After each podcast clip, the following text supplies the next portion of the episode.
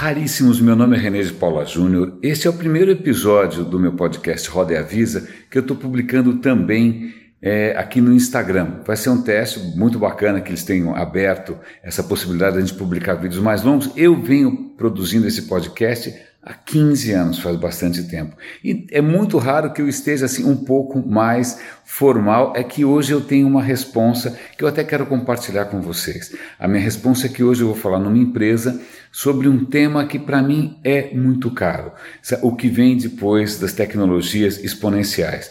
É, acontece que Ontem, por coincidência, eu participei de um evento onde havia ali justamente o responsável né, por uma, pela Singularity na Holanda, e para mim foi muito perturbador. A palestra foi questionável, mas acho que mais perturbador para mim foi ver a relativa apatia da plateia, e eu acho que é isso a pauta desse vídeo inaugural aqui no Instagram. Por que, que a gente engole as coisas tão fácil? Por que, que muitas vezes aquilo que está sendo dito que não resistiria a uma sabatina, não resistiria a uma, uma, não, uma boa sessão de perguntas, não resistiria a um bom debate, por que, que a gente engole aquilo e acata com tanta naturalidade? Isso para mim é, é muito intrigante. Eu até cutuquei o cara do lado, é, aparentemente um executivo sênior também, e eu falei, cara, isso, na boa, isso não aterrissa, isso não, não, não, não, não, né, não para em pé. Ele fala, ah, não, mas acho que tem algumas coisas boas, algumas coisas que ele está falando fazem sentido. Aí na fila para o estacionamento, eu não me controlo, eu não me controlo, eu fico puxando prosa. Eu perguntei para outros executivos da indústria de tecnologia, falei, poxa, vocês não acharam aquilo tudo meio questionável? E a resposta de uma das pessoas foi justamente essa: não, eu acho que uma coisa ali ou outra eu consigo aproveitar.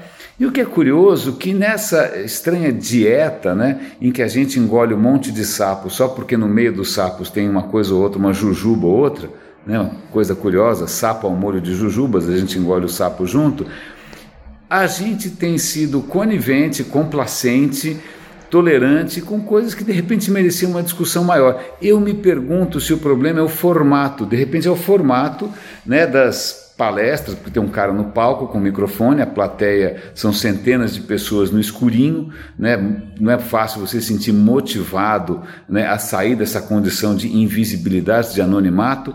Eu não sei. É, eu não sei se também é coisa nossa de temperamento nacional brasileiro, de não gostar muito do questionamento, de não querer ser do contra, ou de não querer fazer marola. Alguma coisa acontece que nesse nosso mercado, e acho que em outros mercados também, tem gente aí nadando de braçada, né, tá, realmente fazendo sucesso, cobrando grana tal, com discursos que, na boa, talvez não merecessem tanta credibilidade. Né? E isso acaba muitas vezes criando ideias que viram praticamente memes do ponto de vista corporativo, do ponto de vista empresarial, elas ganham vida própria, mesmo que elas não façam muito sentido, mesmo que as pessoas não necessariamente saibam do que está se falando.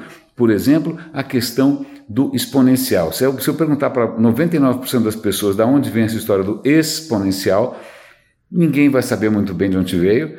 É, 99% também não vai saber dizer exatamente o que, que é exponencial. É, ninguém vai lembrar aqui né, da matemática do vestibular.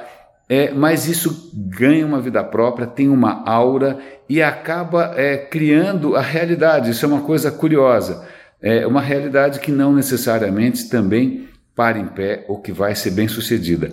Então, parte do meu trabalho hoje vai ser de alguma maneira desarmar esse tipo de bomba, né? tentar trazer as pessoas para um, uma coisa um pouco mais pragmática, mais em sintonia com a realidade brasileira, com o mercado brasileiro, com o futuro brasileiro e tentar fazer isso de uma maneira que seja também inspiradora, porque acho que o que eu já percebi é que isso sim faz parte da cultura nacional, a gente tem um relativo repúdio a qualquer coisa que pareça crítica, que pareça negativa. Bom, eu espero ter acertado no dress code. Dress code é um dos meus pontos fracos. Eu nunca sei direito que roupa pôr. Eu vou arriscar aqui uma camisa branca, acho que não tem muito erro. Torçam por mim e eu torço por esse canal aqui no Instagram. Espero que vocês gostem e eu continuo publicando lá no Roda e Avisa. Grande abraço e até a próxima.